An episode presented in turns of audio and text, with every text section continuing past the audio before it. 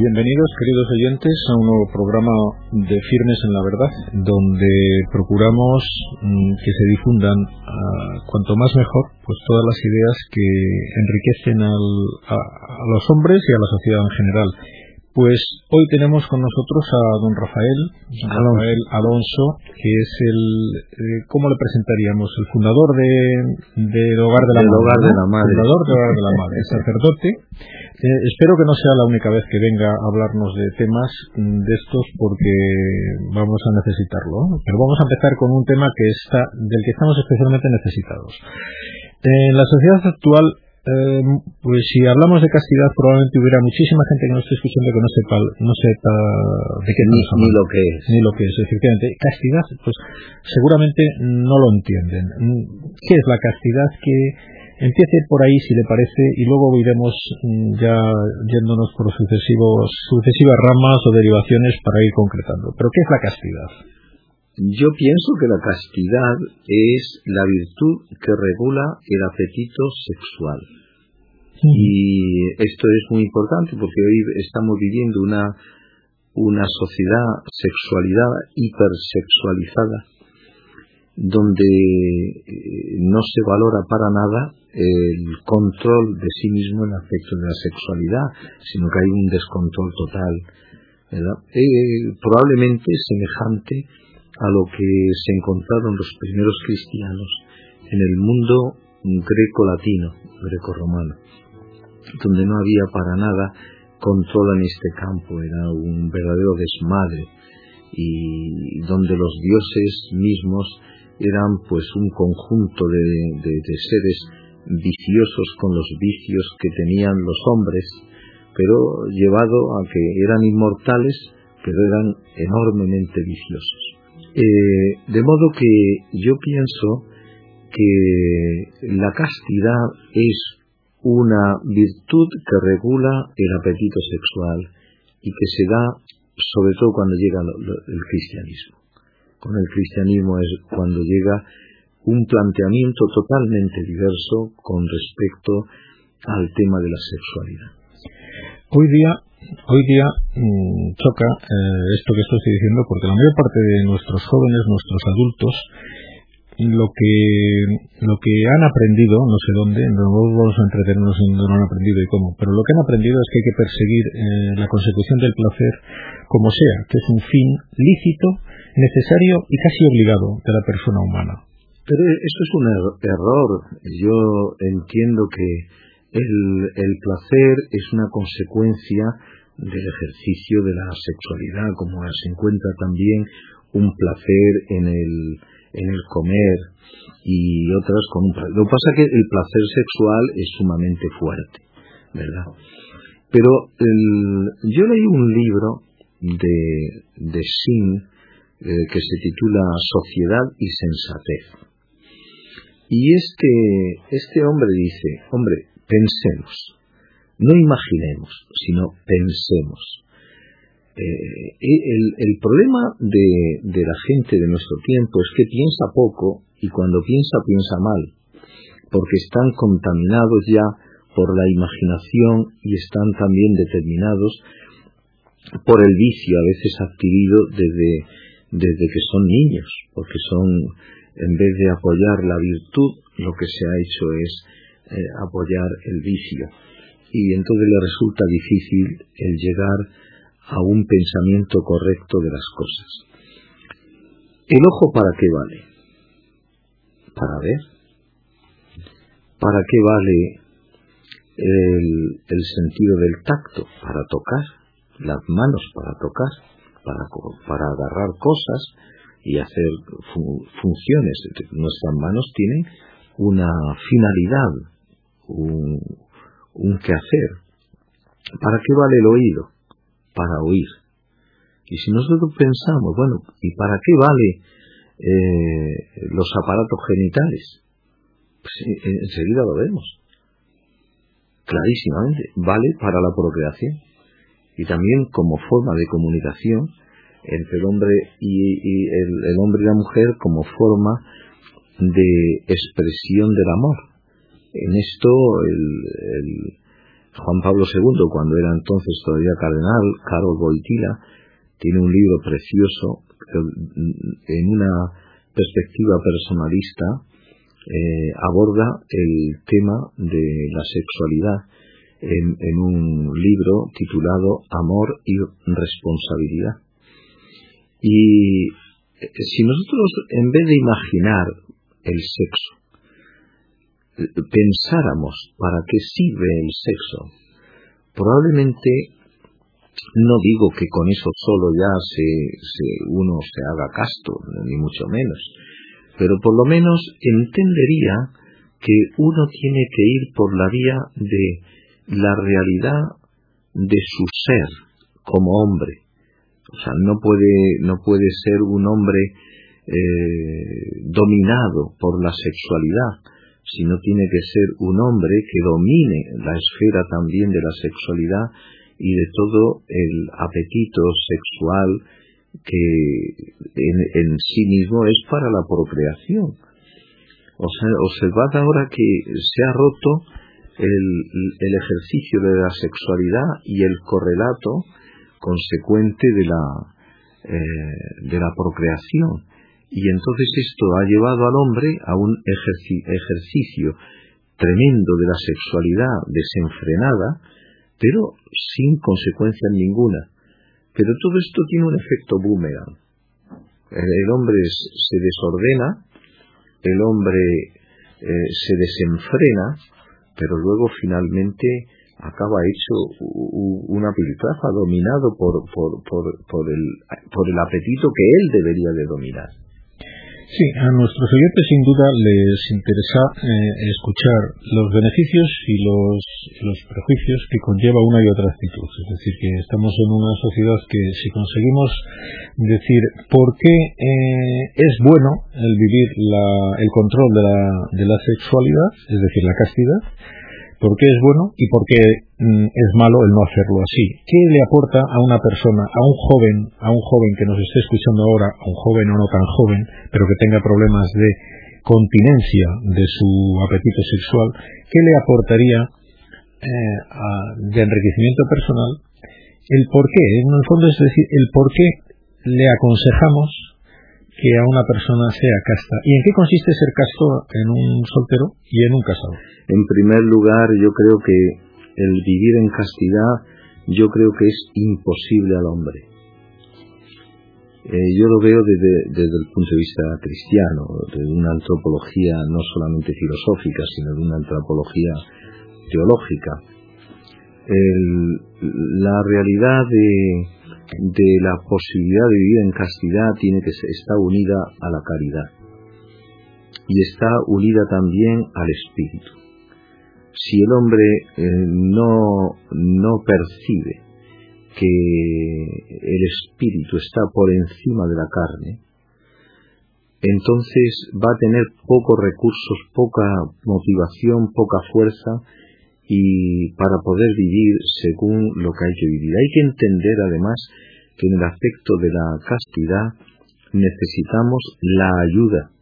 Y la ayuda eh, no solo del ambiente que nos rodea, de la familia, una buena familia, un, un, ambiente sano, lo que se dice un ambiente sano en, en esa cosa que no ocurre ahora, porque eh, eh, se han derribado grandes eh, defensas de, para el joven, sobre estoy hablando sobre todo ahora del joven, que me preguntaba sobre el joven, se han derribado las, los grandes apoyos que tenía la juventud para, para poder vivir en castidad. De todos modos, los jóvenes siguen valorando pues la siguen valorando la fidelidad, siguen valorando y añorando mm, pues un amor perdurable en su vida. No, eso no, lo han rechazado como ideal. Entonces habría que intentar convencerles de que para conseguir eso eh, es un peligro próximo y, evidente el, el, no vivir la sexualidad, la búsqueda del placer. El deseo de la fidelidad y del bien y de la belleza y de la verdad, eso está dentro del corazón del hombre y por el tanto un joven a no ser que se haya ya pasado todas las etapas de, la degradación ¿verdad? anhelará siempre en su alma ser limpio verdadero en su ser y en su acción y en su pensamiento y en sus sentimientos eso, eso lo llevamos todos metido dentro yo no, en eso no, no creo que tenga que convencerles de nada. El bien siempre es mejor que el mal. La verdad siempre mejor que la mentira. Nos asquea al hombre que miente, bien que soportamos mentiras en todos los órdenes, eh, eh, eh, constantemente. Hay un tipo de hombre que, metido en la mentira, se mueve y chapotea en el charco de la mentira. Pero el, hombre, en sí mismo, anhela la verdad, desea la verdad y desea la liberación de ese, de ese charco mugriento, maloliente en el que se chapotea, por razones políticas, económicas, sociales, de prestigio, de ventajas. Pero mm, yo pienso que hay mucha desorientación. Es decir, que junto con ese anhelo y ese reconocimiento de que eso es un bien, la fidelidad, el amor perdurable, Mm, la gente no tiene ningún inconveniente en ser promiscuo en sus relaciones sexuales, se piensa que eso no daña ese bien que persiguen, ¿no? habría que, habría que mm, de alguna manera demostrarle que eso es un... Eh, eh, en eso tú eh, señalas muy bien el tema de orientación. necesitan orientación, eso sí. Y por tanto necesitan orientadores. Pero también es otra cosa, es que ellos deseen ser orientados, porque eso es otra cosa. A, veces eh, se les ha metido en la cabeza el, el, tema de que la verdad no existe, que tú la creas y tú eres el que haces tu vida como te da la gana, y entonces de ahí proviene todo esto. Yo tengo aquí una, un texto de, de San Pablo en 1 Corintios 6.9 que dice, ¿Es que no sabéis que los injustos no heredarán el reino de Dios? Y continúa. Ya hablando de quién es injusto, porque injusto siempre piensa uno, eh, pues, pues, eso es injusticia me están haciendo a mí, y el que roba, y el que. No, pues aquí San Pablo dice, no os engañéis, ni los fornicarios, ni los idólatras, ni los adúlteros, ni los afeminados, ni los sodomitas, ni los ladrones, ni los avaros, ni los borrachos, ni los injuriosos, ni los rapaces heredarán el reino de Dios. Está claro. Nosotros, eh, una gran fuerza que tenemos que tener sin miedo es coger y proclamar claramente lo que dice la verdad. Es, verdad que tiene siempre el riesgo de, de ser políticamente no correcto. Pero ¿quién nos dice que nosotros tenemos que ser políticamente correctos? Nosotros los cristianos no tenemos que ser políticamente correctos, tenemos que decir la verdad. Y tenemos que decirla como un servicio a ellos. Es decir, sabiendo que les estamos haciendo el bien. Y, e, esto es una cosa clara. Los, los inmorales, los adúlteros, los depravados, los sodomitas, no entrarán en el reino de los cielos. Eso lo dice claro. Entonces, te interesa, evidentemente, porque tú estás aquí de paso. Tu vida es fugaz. Vas a pasar rápidamente por este mundo y te vas a presentar ante Dios que es puro. También es bueno quizás recordar, desde el punto de vista, mm, nos escuchan muchas personas que quizás no, no, no, tengan referencias religiosas o inquietudes religiosas o formación religiosa. Y quizás la forma de llegar a, a ellos mm, en esta cuestión de la sexualidad se me ocurre, pues puede ser, mm, usted decía antes que no se dejan orientar, ¿no? Una forma es, los modelos. Hoy día la juventud le llegan mucho modelos. Es importante, hace poco ha estado en el candelero aquí en España, pues personas como Eduardo Verástegui, ¿no? Que es una persona que está dando unas lecciones de castidad. Dice que desde que él se encontró con Jesucristo y se produjo su conversión personal, pues eh, él entendió que las relaciones sexuales solamente tienen sentido y enriquecen a la persona dentro del matrimonio y con casado con una persona, con su mujer para toda la vida. Bueno, esta es una realidad porque si tú en el matrimonio vas simplemente a utilizar a la mujer o la mujer al marido. Lo que ocurre es que en el plano ontológico se degrada a la otra persona y la otra persona se siente degradada porque está utilizada por las relaciones entre hombre y mujer en el matrimonio.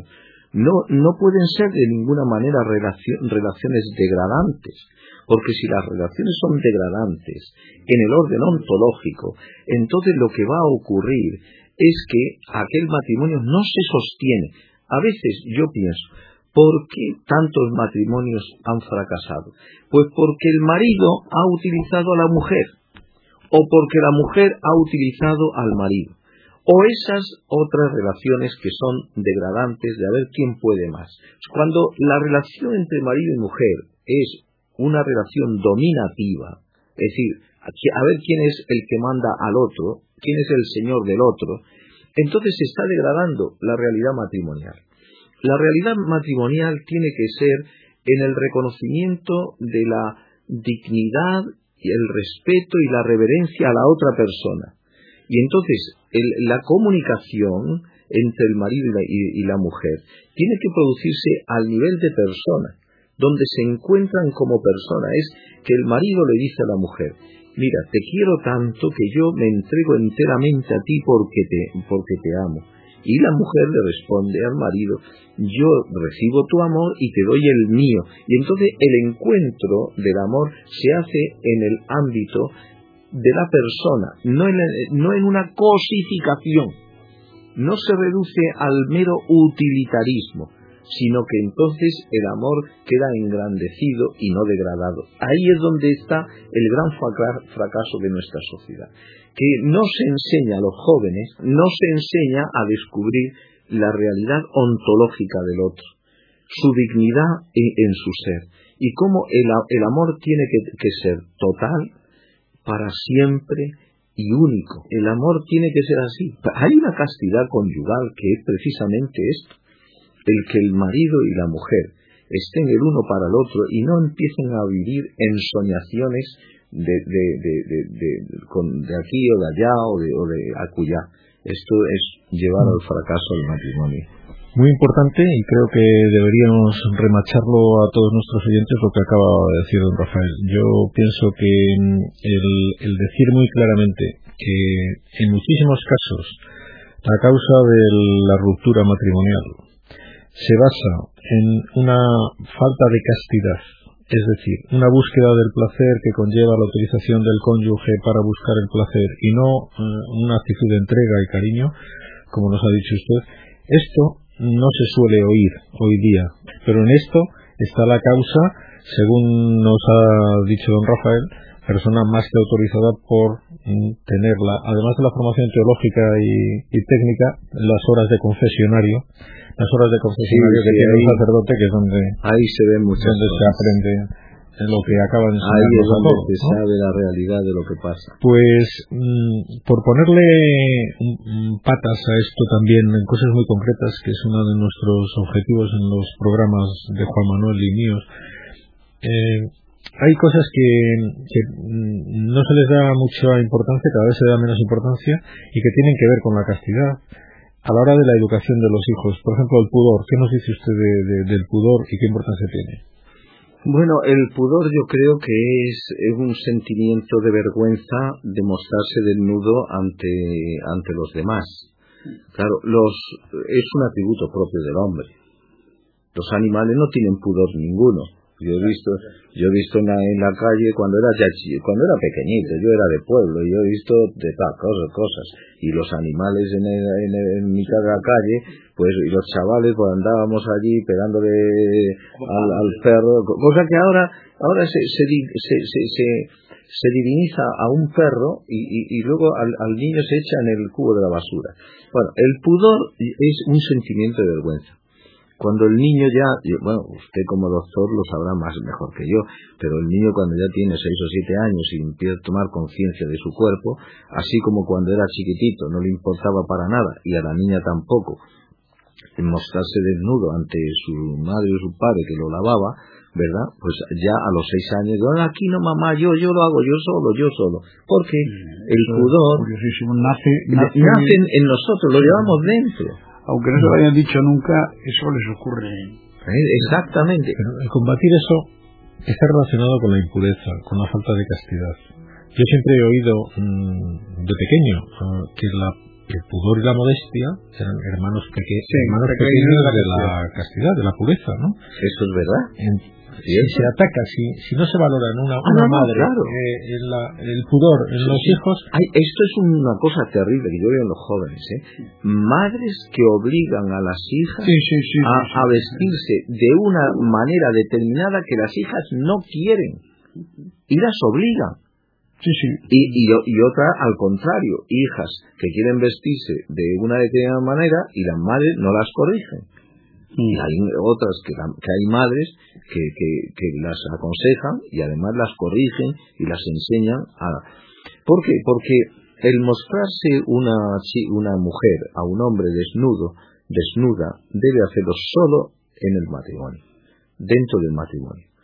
Porque si no, la, la sociedad eh, empieza a degradarse, pero constantemente, lo hemos estado viendo como un fenómeno que ha ido a, a, al galope, o sea, al principio iba al trote y ahora va al galope y dentro de poco volando. Es tremendo. Y veremos a ver la sociedad hasta dónde aguanta. Es tremendo cómo se ha podido llegar a ver como normal, porque es que mmm, cosas se violentan y que, bueno, una persona que creo, yo me, a mí me violenta y supongo que les pasará lo mismo a ustedes, me violenta eh, cuando en una película sale una escena que viola, bueno, que atenta claramente contra el pudor, no digamos ya nada, pues la, eh, la exhibición de relaciones sexuales eh, explícitamente en películas, que mmm, hay mucha gente que no, no le parece mal, no le parece mal, pero es una aberración, pienso, contra la que deberíamos eh, protestar y, y, y, y, bueno, y también que se una, una forma de manifestar cómo la insensibilidad en este tema ha calado tanto en nuestra sociedad pero hay que decirlo también, porque es que la gente lo ve como normal y necesita escuchar a alguien autorizado que eso no está mal. tenemos que denunciar. Claro, pues eso es lo que se trata. Eso va contra el ser humano. Eso no es algo que favorezca ni al hombre ni a la sociedad. Y esto es un, una, una situación que incluso puede perturbar a los mismos matrimonios que van a esas, a esas películas. Porque ¿qué pretenden al ir allí? No lo sé, supongo que, que, que, irán a pasar el rato, pero que efectivamente mmm, están contribuyendo, presenciando eso pasivamente, porque es que yo pienso que lo que corresponde a una persona responsable, que de verdad valora este tipo de cosas que estamos aquí intentando que valoremos todos, lo que procede si algún día nos vemos en una encerrona de esas, de una película en la que sale algo inesperado de esto, lo que procede es coger el portante y marcharse. Y es lo que corresponde, pienso yo, a una persona. Mientras eso no se haga, seguiremos con una sociedad enferma que no reacciona. Exacto. Y... Pero incluso yo te diría más. Si los cristianos y, te, y la, consiguiéramos nosotros mismos no ir a los cines, mm. que, que, tengan esas exhibiciones ah, a, las, a, las, películas, a esas películas, claro. entonces pronto cambiarían de, de, porque claro ellos seguían por el negocio. Mientras hagan negocio, pues ellos seguirán dándonos sí. el, el, mismo alimento. Es, una, es una buena, un buen consejo también el no asistir a espectáculos que, mm, bueno, que atenten claramente contra este concepto de, del respeto absoluto pues por la intimidad, por la sexualidad, por la exclusiva eh, ejercicio de relaciones sexuales dentro del matrimonio mm, estable para toda la vida con uno con una uno con una, que para, es para siempre abierto. Uno con una para siempre y abiertos a la vida, que tanto le gusta repetir a Juan Manuel. Pero me estás haciendo señas, creo, de, de escaso tiempo, ¿no? Pues en ese caso, muchas gracias, don Rafael, por Muchísimas gracias a las palabras y esperamos poder seguir dando vueltas porque esto cuando queráis. es un poco sin fondo, ¿eh? Cuando queráis.